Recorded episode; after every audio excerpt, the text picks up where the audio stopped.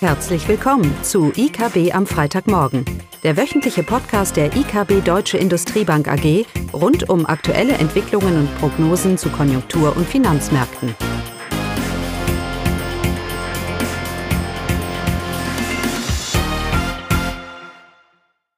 Willkommen zu IKB am Freitagmorgen. Heute nur mit mir, Caroline. Und es geht um den deutschen Wohnungsbau und den 14-Punkte-Plan der Bundesregierung. Der Wohnungsbau in Deutschland äh, steckt jetzt ja schon seit einiger Zeit in der Krise. Und hier macht sich natürlich insbesondere, machen sich die gestiegenen Zinsen insbesondere negativ bemerkbar. Die Vergabe von Krediten für neue Wohnbauten verharrt seit ihrem historischen starken Rückgang im vergangenen Jahr auf einem sehr niedrigen Niveau. Im Verhältnis zum BIP liegt das Neukreditvolumen derzeit auf dem geringsten Wert seit Beginn der statistischen Erhebung im Jahr 2003. Entsprechend sanken die Auftragseingänge seit Jahresbeginn 2022 deutlich und konnten sich auch am aktuellen Rand kaum erholen. Die Baugenehmigungen gingen ebenfalls rasant zurück. Der sehr hohe Auftragsbestand ist aufgrund von Stornierungen und ausbleibenden Neuaufträgen zusätzlich merklich geschrumpft. Neben den äh, Finanzierungsbedingungen belasten die hohen Materialkosten, aber auch die strukturell bedingt hohen Baukosten in Deutschland. Die Bundesregierung hatte sich im Koalitionsvertrag das Ziel gesetzt, dass jährlich 400.000 neue Wohnungen, davon 100.000 öffentlich geförderte, gebaut werden sollen. Dieses Ziel wird klar verfehlt und das auch schon seit Jahren. Daher hat die Bundesregierung einen 14-Punkte-Plan für den Wohnungsbau aufgelegt.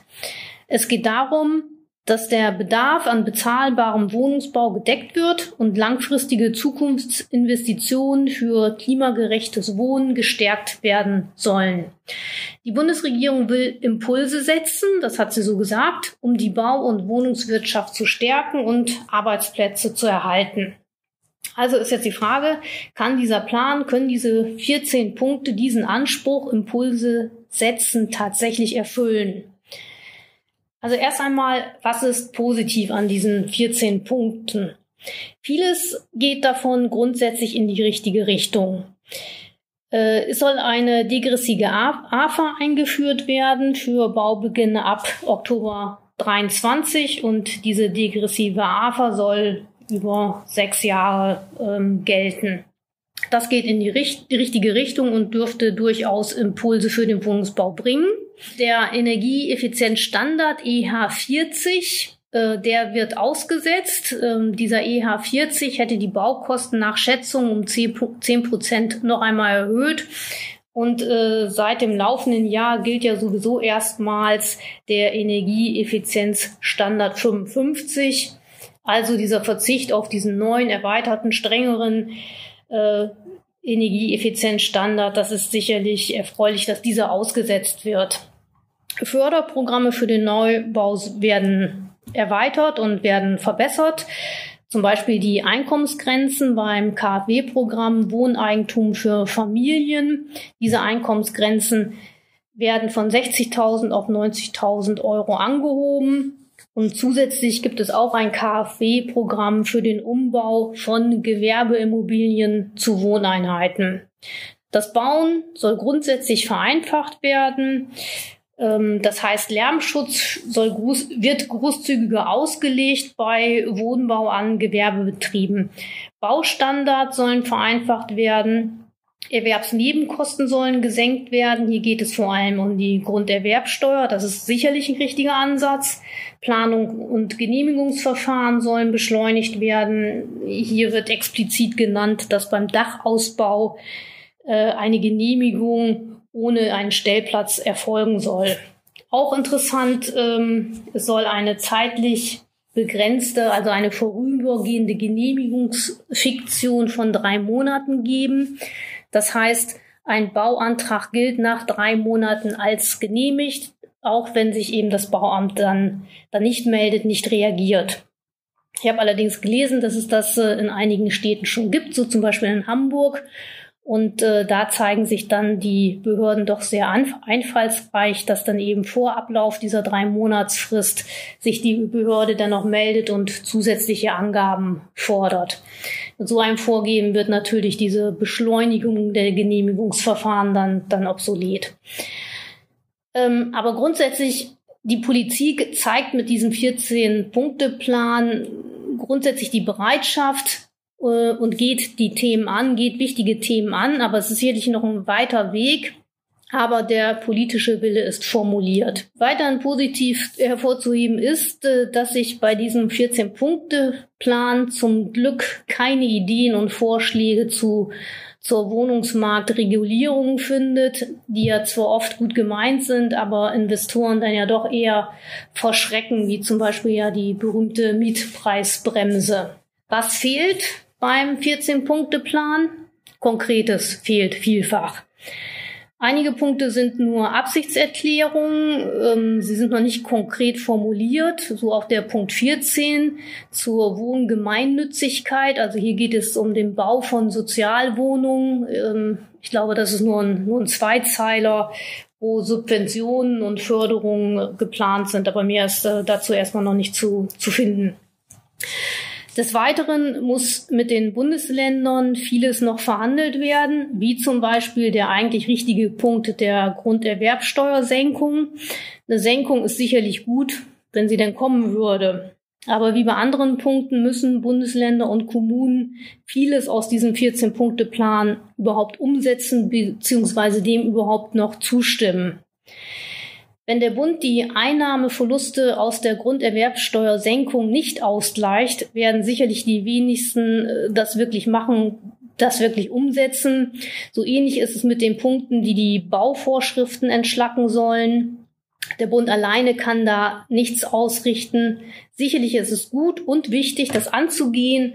Aber das sind, selbst wenn es gut läuft, Ansätze mit Langzeitwirkung. Das gilt auch für die dringend notwendige Verschlankung der Bauvorschriften. Setzt die Bundesregierung mit diesem Programm äh, wirklich Impulse, was sie ja beabsichtigt für den Wohnungsbau? Nein, das sicherlich nicht. Impulse fehlen. So auch bei der äh, verbesserten KfW-Förderung beim Wohneigentum für Familien. Wie gesagt, die Einkommensgrenze soll ja von 60.000 Euro auf 90.000 Euro angehoben werden. Grundsätzlich eine gute Idee, weil dann ja auch mehr Familien Anspruch haben.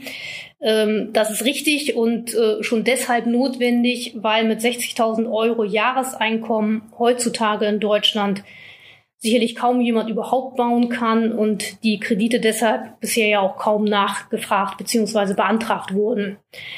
Trotzdem wird diese Erweiterung der Konditionen wenig bringen, weil die KfW-Kredite ja nur jemand bekommt, dem zuvor die Hausbank die Finanzierung zugesichert hat. Banken fordern aber heute nicht wie vor der Zinswende 10 bis 15 Prozent Eigenanteil, sondern 30 bis 40 Prozent. Bei einem Neubau der selten weniger als 500.000 Euro kostet, muss man dann erst einmal 150 bis 200.000 Euro erst einmal aufbringen, bevor man einen KfW-Kredit überhaupt, bevor man da daran überhaupt denken kann. Ähnliches gilt für die Aussetzung des Energieeffizienzstandards EH40. Diese Aussetzung ist richtig, wie gesagt, bringt aber wirklich keinen Impuls denn es äh, bleibt ja nur eine weitere Verschlechterung der Investitionsbedingungen bleibt ja nur aus. Eine Verbesserung der derzeitigen Bedingungen haben wir dadurch ja nicht. Was noch fehlt in dem 14-Punkte-Plan sind Ideenvorschläge zur Baulandmobilisierung. Ohne Bauland keine Bautätigkeit, aber hierzu gibt es keine Vorschläge. Ja, was bringt das Maßnahmenpaket? Ist es, äh, um jetzt mal in der Kanzlersprache zu bleiben, bringt es den großen Wumms?